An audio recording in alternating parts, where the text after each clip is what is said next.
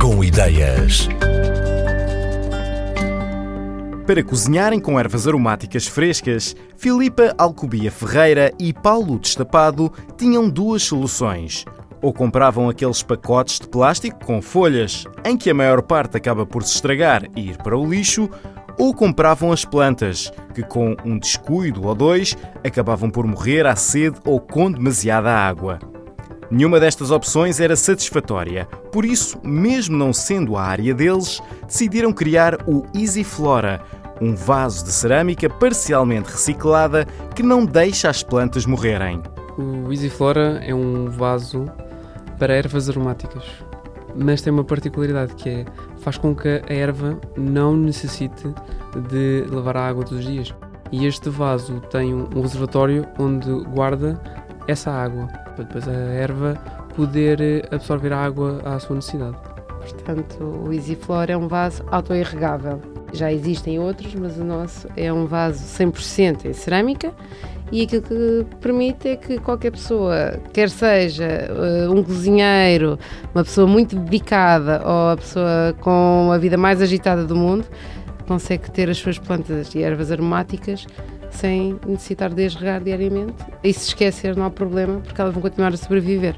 Nós basicamente vimos, ou seja, também por experiência própria, que uh, necessitávamos de algo assim, desse género, porque tínhamos que ter um prato ou, ou deixávamos dentro do plástico e reparámos que tínhamos que andar a pôr água todos os dias, senão a planta murchava e acabava por morrer. A verdade é que nós, tanto um como o outro, ao cozinharmos, utilizávamos, seja os manjericões, hortelãs, e perdíamos a conta aos vasos que comprávamos, ou aos plásticos que tínhamos que ter, e depois tínhamos sempre aquele dilema, ou comprávamos as caixinhas que vinham com as folhas, e vinha uma caixa cheia de folhas, mas comprávamos à segunda, sexta-feira, já estavam todas murchas, ou comprávamos o vaso com a planta e achávamos, é este que vai sobreviver, Bastava um dia ou dois dias sem colocarmos água, morriam todas, ou íamos de férias e morriam, e portanto era um gasto de dinheiro a comprar plantas recorrentemente e a mandarmos plástico todos os dias para o lixo ou plantas mortas, portanto era um desperdício alimentar, desperdício de dinheiro, desperdício de tempo e, e, ambiente. e ambiente. E de repente também percebemos que não havia muitas opções destes vasos autoerregáveis. Aquilo que havia eram em plástico não eram propriamente para ervas aromáticas, eram para plantas mais de decoração e foi um bocadinho pela necessidade que surge assim este produto. Temos um reservatório onde é colocada a água e há um sistema permite que a planta vá absorvendo, tal como na natureza, eh, quando a planta está em contacto com a terra, vai absorvendo água à medida que necessita. O vaso foi desenvolvido de forma a que a planta vá absorvendo a água desse reservatório à medida que necessita, pelo menos durante sete dias, para que a planta sobreviva por si só a, planta está em contacto com a cerâmica.